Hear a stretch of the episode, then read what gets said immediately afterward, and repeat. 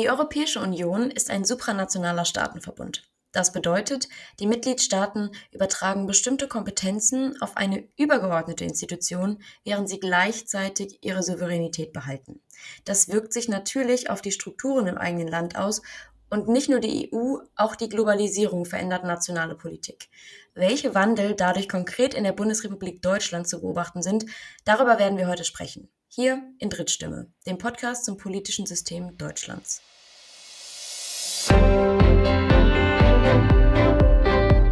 Was wir beobachten können in den letzten Jahren, ist eine Parlamentarisierung der Europäischen Union.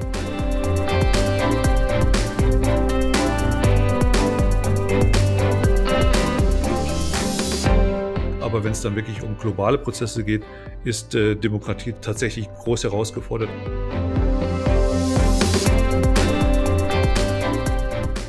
Herzlich willkommen zur Folge Die entgrenzte Demokratie. Wir haben in diesem Podcast bis jetzt intensiv über das politische System Deutschlands gesprochen, deutsche Institutionen und ihre Funktionen, wie zum Beispiel den Bundestag, Parteien oder das Bundesverfassungsgericht. In dieser Folge wollen wir über die deutschen Grenzen hinausblicken auf Europa und die Welt. Wir konzentrieren uns zu Beginn kurz auf das sogenannte Dreieck der Gesetzgebung in der Europäischen Union. Damit sind die Europäische Kommission, das Europäische Parlament und der Rat der Europäischen Union gemeint. Äh, Miriam, kannst du kurz sagen, wie diese jeweiligen Institutionen zusammengesetzt sind? Ja, also die Europäische Kommission, die besteht aus einem Präsidenten, einer Präsidentin und 26, derzeit mittlerweile 26 Fachkommissaren, Fachkommissarinnen, die einem jeweiligen bestimmten Themenfeld zugeordnet sind oder in einem gewissen Themenfeld arbeiten. Dann das Europäische Parlament, das wählen wir als europäische Bevölkerung alle fünf Jahre direkt. Und in dem Europäischen Parlament sitzen gewählte, demnach gewählte Vertreterinnen der Mitgliedstaaten. Und dann gibt es, wie gesagt, noch den Rat der Europäischen Union. Da sitzen die Fachminister der Länder zusammen, je nachdem, welches um welches Themenfeld es gerade geht. Ähm, der Rat der Europäischen Union wird auch oft der Ministerrat genannt. Und im Gesetzgebungsprozess ist es jetzt so, dass die Europäische Kommission eben das Gesetzesinitiativrecht hat und das Parlament und der Rat darüber gemeinsam abstimmen. Dann wissen wir schon mal, dass äh, der Rat der EU oder auch Ministerrat genannt, der Rat der EU und das Europäische Parlament also wichtige Akteure bei der Gesetzgebung sind in der Europäischen Union. Sind diese beiden EU-Institutionen gleich mächtig oder gleich stark in diesem Prozess, äh, Professor Marschall? Hm, ja, es ist interessant zu sehen, dass äh, vor noch gar nicht so langer Zeit der Rat eigentlich das mächtigere Organ war, das Parlament eine eher nachgeordnete Rolle gespielt hat. Was wir beobachten können in den letzten Jahren ist eine Parlamentarisierung der Europäischen Union. Das Europäische Parlament ist immer wichtiger geworden und spielt mittlerweile in der Gesetzgebung nahezu eine gleichberechtigte Rolle. Das kommt so ein bisschen auf die Gesetzgebungsmaterien an, die entscheiden darüber, wie weit das äh, Parlament auch mitwirken kann. Aber in den meisten Bereichen, in den meisten Politikfeldern ist es so, dass äh, das Recht im, im ordentlichen Verfahren, im ordentlichen Gesetzgebungsverfahren äh, erstellt wird. Und äh, das bedeutet, das ordentliche Verfahren, dass sowohl der Ministerrat oder der Rat der Europäischen Union als auch das Parlament äh, beide zustimmen müssen, bevor etwas äh, zu europäischem Recht wird. Also beide sind gleichberechtigt, sind Vetospieler und das betrifft übrigens auch den Bereich des Haushalts. Früher war es so, dass das Parlament nur einen Teil des Haushalts mitentscheiden konnte. Jetzt hat es äh, eine komplette Haushaltshoheit geteilt mit dem europäischen äh, mit dem Rat der Europäischen Union. Und äh, von daher haben wir jetzt hier auch ein relativ starkes Parlament in dem politischen System der Europäischen Union. Hm. Aber warum ist das für Deutschland relevant, was die EU für Gesetze beschließt? Oder anders gefragt, verändert die Europäische Union das politische System Deutschlands? Ja, sehr stark sogar. Die Europäische Union oder die europäische Integration hat dazu geführt, dass bestimmte Kompetenzen, die vorher auf der nationalstaatlichen Ebene waren, jetzt auf der Ebene der Europäischen Union gelagert worden sind. Und äh, Dazu gehören Kompetenzen zum Beispiel im Außenhandelsbereich. Also im Außenhandelsbereich entscheiden die nationalen äh, Gesetzgeber gar nichts mehr mit, sondern es ist äh, das Europäische Parlament gemeinsam mit den anderen Kommissionen auf der europäischen Ebene, äh, das äh, über die Frage der Außenhandelspolitik entscheidet, und zwar in allen Belangen. Das betrifft andere Felder auch, Landwirtschaftspolitik und ähnliches. Das sind auch alles Felder, Gebiete, in denen wir eine starke Europäisierung haben. Das heißt, hier spielen die nationalen Gesetzgeber nur noch eine nachgeordnete Rolle. Und äh, diese Europäisierung, die zeigt sich natürlich dann auch darin, dass sich äh, nationale politische Systeme auch anpassen und umstellen auf die Tatsache, dass viele Entscheidungen mittlerweile nicht mehr im deutschen Kontext oder im nationalen Kontext äh, getroffen werden, sondern auf der europäischen Ebene. Dann bleiben wir mal bei der Europäisierung, also wie gesagt der Anpassung an europäische äh, Politik. Da kann jetzt in Deutschland grob unter drei Bereichen unterschieden werden, die davon besonders betroffen sind. Welche sind das? Also die drei Bereiche sind zunächst äh, die Frage der Gesetzgebung und äh, der Interessenvermittlung.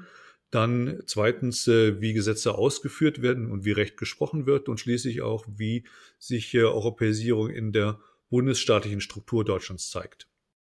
Schauen wir uns die nacheinander an. Was verändert sich oder hat sich verändert im Bereich der Gesetzgebung und Interessenvermittlung in Deutschland? Ja, Gesetzgebungsmaterien sind auf die Ebene der Europäischen Union verlagert worden. Äh, eben ja schon angesprochen, dass es die eine oder andere Gesetzgebungskompetenz gibt, die jetzt nur noch von der Europäischen Union ausgeübt werden kann. Ganz äh, klar ist das im Bereich überhaupt des Binnenmarktes, also der Wettbewerbspolitik, äh, aber auch äh, zollunionsmäßig. Das heißt, es gibt keine Zölle, die Deutschland jetzt auf Produkte legen kann, die aus Drittstaaten kommen, sondern da muss man eine europäische Linie finden und das Recht liegt bei der Europäischen Union. Und äh, diese Gesetzgebung, die Rechtsprechung, die von der Europäischen Union ausgeht, die findet äh, ihren Ausdruck in Verordnungen und Richtlinien, die äh, auf die nationalen Systeme dann herunterkommen. Verordnungen müssen unmittelbar umgesetzt werden, also unmittelbar geltendes Recht. Bei Richtlinien ist es so, dass die Parlamente aufgefordert sind, innerhalb einer bestimmten Zeit ihr nationales Recht äh, entlang der Vorgaben der Richtlinie anzupassen. Und wie sieht es aus mit der Interessensvermittlung, die sich vielleicht durch die Europäisierung verändert? Ja, alles, was so um die Gesetzgebung herum an äh, Phänomenen zu beobachten ist auf der nationalen Ebene, sehen wir natürlich jetzt auch in europäischer Hinsicht. Also wenn es früher so war, dass die Interessenverbände versucht haben, nationale Akteure zu beeinflussen, sehen wir jetzt auch sehr starke Interessentätigkeiten auf der europäischen Ebene durch europäische Verbände, nationale Verbände, die auf der europäischen Ebene tätig sind, äh, etc. Ähm, was sich auch verändert, ist ein wenig die Frage, wie die nationalen Akteure der Gesetzgebung jetzt äh, bei dieser ganzen Verlagerung der Kompetenzen mithalten können. Und äh, da ist es so, dass die Parlamente erst einmal verlieren, die nationalen Parlamente, weil sie nicht mehr die Möglichkeit haben, an der Gesetzgebung, an der Kompetenzverteilung dann teilzunehmen, die jetzt äh, ja auch zugunsten der Europäischen Union teilweise vollzogen worden ist. Die Regierungen jedoch, auch die Bundesregierung, ähm, die sind vertreten auf der europäischen Ebene durch den Rat der Europäischen äh, Union, in dem ja die Minister aus den Regierungen sind, äh, vertreten sind. Und deswegen sehen wir durchaus auch, äh, dass äh, ja die Regierungen nicht die großen Verlierer sind, sondern sie haben Möglichkeiten zu kompensieren, auch auf der Ebene der Europäischen Union Einfluss zu nehmen, aber die Parlamente sind auch nicht vertreten. Wenn wir jetzt weitergehen und uns den Wandel im Bereich der Gesetzesausführung und der Rechtsprechung anschauen, welche Veränderungen können wir hier durch die Europäische Union identifizieren? Ja, zunächst ist es so, dass äh, europäisches Recht ja umgesetzt werden muss und das macht jetzt nicht irgendeine europäische Agentur oder eine europäische Verwaltung direkt unmittelbar hier vor Ort, sondern das machen dann die Verwaltungen, die die Nationalstaaten haben. Und die nationalen Verwaltungen sind ja unterschiedlich aufgebaut. In Deutschland haben wir Verwaltungsstrukturen, die sehr stark auf der Landesebene liegen. Das heißt, äh, die Länder mit ihren Verwaltungen, die Bundesländer mit ihren Verwaltungen, die setzen nicht nur das äh, Landesrecht um. Die setzen nicht nur das äh, deutsche Recht um, sondern auch jetzt das europäische Recht. Im Bereich der Rechtsprechung äh, ist es auch ganz spannend, ähm, denn im Bereich der Rechtsprechung ist es so, dass wir jetzt ja mit der Europäischen Union eine zweite Rechtsordnung äh, in Deutschland haben und diese Rechtsordnung, die zweite Rechtsordnung, die ist auch für die äh, Rechtsprechung der Gerichte gültig. Das heißt, bei der Rechtsprechung selbst muss europäisches Recht berücksichtigt werden ähm, alles, was passiert, ähm, auch äh, neuere Gesetzesinitiativen, ähnliches Situationen müssen halt immer abgeklärt werden, ob sie mit europäischem Recht kompatibel sind und das machen dann auch die deutschen Gerichte. Welche Rolle spielt da das Bundesverfassungsgericht? Eine schwierige oder eine komplexe Rolle. Das Bundesverfassungsgericht ähm, besucht noch ein wenig äh, ja, seine Aufgabe in dieser ganzen Konstellation.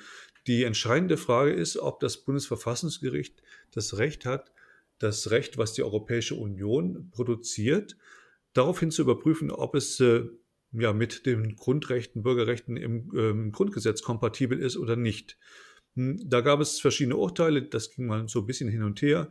Ähm, es ist aber durchaus insgesamt jetzt eine Tendenz zu sehen, dass man sagt, ja, über solche Fragen darf mittlerweile auch der Europäische Gerichtshof entscheiden. Das ist die Instanz, die letzten Endes auch äh, kontrollieren kann oder sollte, ob äh, Grundrechte äh, in Gefahr sind durch irgendwelche Gesetze, die auf der europäischen Ebene geschaffen werden. Über die Rolle und auch die Macht des Bundesverfassungsgerichts haben wir schon in der Folge zur gehüteten Demokratie gesprochen. Ähm, da könnt ihr gerne reinhören. Kommen wir heute nochmal zum dritten Punkt, nämlich der Europäisierung der deutschen Bundesstaatlichkeit. Was hat es damit auf sich? Ja, durch die Europäische Union wird ja eine weitere Ebene eingezogen in dem Mehrebenensystem, was ja schon komplex genug ist. Wir haben die kommunale Ebene, wir haben die Landesebene, dann die nationale Ebene und jetzt noch die europäische Ebene dazu. Das heißt, äh, Politik ist noch mal ein bisschen komplexer geworden und das schwächt äh, Akteure auf allen Ebenen, unteren Ebenen und auch die Länder haben Kompetenzen abgeben müssen, abtreten müssen auf die Ebene der Europäischen Union und haben dort nur sehr begrenzte Mitsprachemöglichkeiten. Sie sind doch nicht in irgendeiner größeren und wichtigen Institution vertreten. Es gibt zwar den Ausschuss der Regionen, in dem die Länder organisiert sind, die Regionen der Europäischen Union, aber das ist nur ein beratender Ausschuss, der hat letzten Endes keine Mitspracherechte. Die Länder können über den Bundesrat Einfluss nehmen auf die nationale Gesetzgebung, können sie ja sowieso über den Bundesrat. Auch auf die europäische Gesetzgebung ist aber auch ein bisschen schwierig, weil es immer vermittelt ist über die Bundesregierung.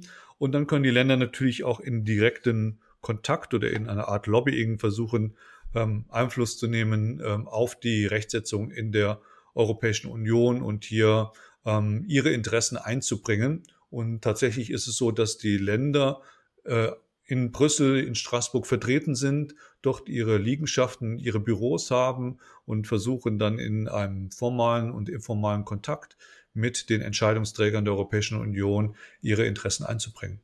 Dann machen wir an dieser Stelle einen Punkt hinter den Prozess der Europäisierung und kommen zum zweiten großen äh, Thema dieser Folge, und zwar der Globalisierung. Das ist ja ein Begriff, den man sehr häufig hört, aber der trotzdem relativ diffus ist. Wie würden Sie den fassen oder definieren, Herr Marschall? Ja, tatsächlich ist es äh, so, dass Begriffe, die äh, sehr häufig verwendet werden, oft nochmal diffuser werden, weil sie für alles Mögliche verwendet werden können. Und äh, Globalisierung äh, ja so ein bisschen den Eindruck, als gibt es hier einen globalen Prozess.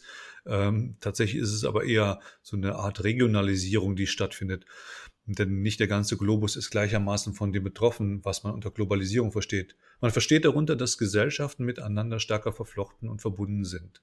Das ist eigentlich der Hauptansatz der Globalisierung, die Hauptidee der Globalisierung.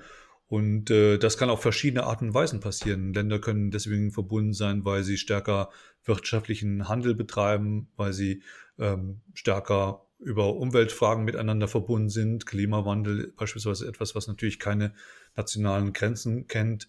Es gibt äh, das Phänomen der Migration, ähm, der Mobilität. Menschen ähm, bewegen sich über den Globus, äh, sie migrieren, sie fliehen, sie wollen in andere Gegenden, in andere Territorien. Auch das ist ein globales Phänomen, das verbindet, ver, verflechtet Gesellschaften miteinander. Und äh, genau das ist halt das, was man unter Globalisierung verstehen kann. Genau diese äh, ja, verschiedenförmige, diese sehr heterogene Art und Weise, wie Gesellschaften miteinander verbunden, ähm, vernetzt sind. Und äh, das hat positive und negative Seiten. Wenn wir jetzt einmal konkret auf die Politik oder politische Strukturen schauen, welche institutionellen Veränderungen geben sich denn da infolge dieser Verpflechtung? Ja, die Staaten, die Mitgliedstaaten ähm, verschiedener regionaler Organisationen haben darauf reagiert, äh, indem sie nämlich also solche Organisationen geschaffen haben, in denen sie kooperieren, indem sie internationale Institutionen äh, gegründet haben, die berühmteste ist natürlich äh, die UNO, äh, in der versucht wird, ja auch eine Art Weltpolitik zu gestalten, die Probleme, die wir weltweit haben, auch gemeinsam anzugehen. Dann haben wir aber auch in verschiedenen anderen Bereichen ähm, Organisationen, die sich zum Beispiel gebildet haben im Feld der Sicherheitspolitik, der militärischen Sicherheit. Die NATO ist da vielleicht bekannt, aber auch äh, im Bereich der Handelspolitik, äh, da ist die World Trade Organization, die Welthandelsorganisation, ein wichtiger Akteur. Das heißt, die Staaten haben sich zusammengetan in solchen Organisationen, um die Probleme, die jetzt mittlerweile ja nicht mehr nationale mehr sind, sondern auch oft äh, länderübergreifende, gemeinsam anzugehen, Regeln zu finden, Formen zu finden, ähm, diese Probleme einzuhegen. Und welche nationalen Veränderungen können jetzt aufgrund dieser Globalisierung, also diesen Prozessen, die Sie gerade ge geschildert haben, ja, welche lassen sich da erkennen? Ja, zunächst einmal ist es ja so, dass Globalisierung uns als Phänomen betrifft, dass wir also merken, dass es beispielsweise etwas gibt wie Klimawandel, dass wir aber nicht in der Lage sind, das als nationales politisches System zu lösen, sondern dass man dafür andere braucht. Und dann ist es so, dass die anderen, also wenn Sie sich beispielsweise die politischen Institutionen im Bereich der Klimapolitik anschauen, dass sie sehr weit entfernt sind von uns, dass dort Entscheidungen getroffen werden, die uns betreffen die ähm, aber natürlich nicht nur deutsche Interessen dabei berücksichtigen, sondern viele andere Interessen auch. Und insofern ist die Frage äh, im Raum, inwieweit das dann effektive Politik ist, die dort gemacht werden kann, äh, zum einen. Das andere ist, dass äh, natürlich auch das Auswirkungen hat auf unser politisches System, auf die Frage, wer bei uns mitwirken kann. Genau, darauf wollte ich nämlich nochmal hinaus. Den Begriff der Entparlamentisierung, den haben wir jetzt im Zuge der Europäisierung schon gehört. Ähm, kann man davon auch, in, also ist das auch eine Folge der Globalisierung? Ja, in diesen internationalen Institutionen sind tatsächlich nicht die Parlamente oder Parlamentsvertreter äh, mitentscheidend, sondern es sind Regierungsvertreter. Und hier spielen Parlamente oft auch nur eine nachgeordnete Rolle. Sie ratifizieren Entscheidungen, das heißt, sie nicken Entscheidungen ab, die dann irgendwo gefällt werden oder auch nicht. Und dann sind die Entscheidungen blockiert. Also sie sind nicht die entscheidenden Akteure in dem Bereich. Ja, tatsächlich führt Globalisierung auch zu einer ähm, Schwächung der Parlamente. Wir haben jetzt sowohl positive als auch negative Aspekte der Europäisierung und der Globalisierung angesprochen.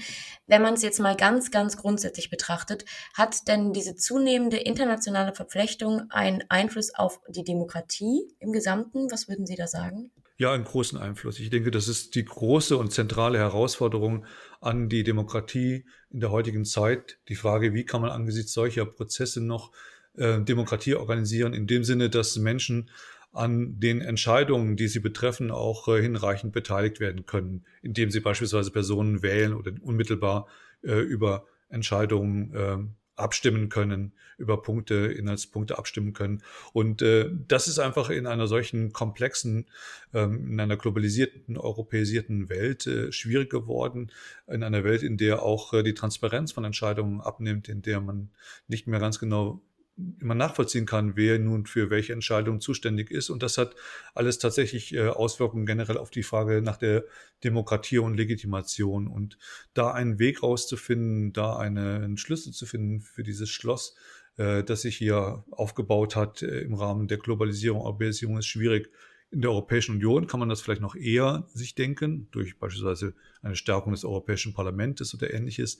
Aber wenn es dann wirklich um globale Prozesse geht, ist äh, Demokratie tatsächlich groß herausgefordert und deswegen kann es auch nur eine komplexe Antwort sein, die hier äh, angemessen wäre, um dieses Demokratieproblem, was auch selbst komplex ist, zu lösen. Die Globalisierung hinterlässt im politischen System Deutschlands ihre Spuren. Internationale Probleme brauchen internationale Lösungen und Entscheidungen werden teilweise in internationalen Organisationen getroffen, aber wir als Bürgerinnen, wir sind sehr weit davon weg. Das ist für die Demokratie also schwierig und äh, ein komplexes Problem.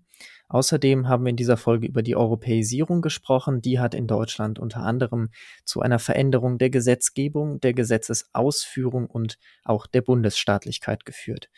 Zum Podcast generell gilt natürlich, wir freuen uns über Feedback. Schickt uns das gerne an die Mail politik2.phil.hhu.de und äh, wir verabschieden uns an dieser Stelle. Tschüss. Tschüss.